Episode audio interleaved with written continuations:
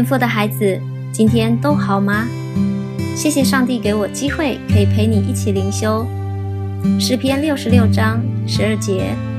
我们经过水火，你却使我们到丰富之地。你知道吗？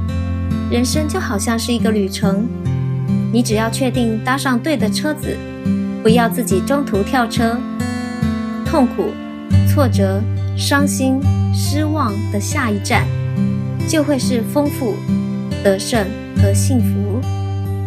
天赋的孩子，你最近是否觉得面对的挑战太大，超过你所能负荷的？感觉好像从火中经过，有被烧着的感觉。你长期感觉被公司宰割，或被上司践踏，或者你周围发生了太多不公不义的事，让你感觉整个人都快要被淹没。有溺水的感觉。圣经说：“我们经过水火，上帝却使我们进到丰富之地。”如果你正经过水火，天父已经听见你的求救呼声，他正要来营救你。你人生的旅程，水火的下一站正是丰富之地。有一个弟兄，他是一家银行的高阶主管，遭到指控洗钱。调查后，虽然被证明是无辜的，但是仍然被迫辞职。当时他五十二岁，朋友都劝他退休，好好休息。但是这位弟兄他相信，上帝既然允许这件事情的发生，让他经过了水火般的试炼，上帝也必定会带他去更好的丰富之地。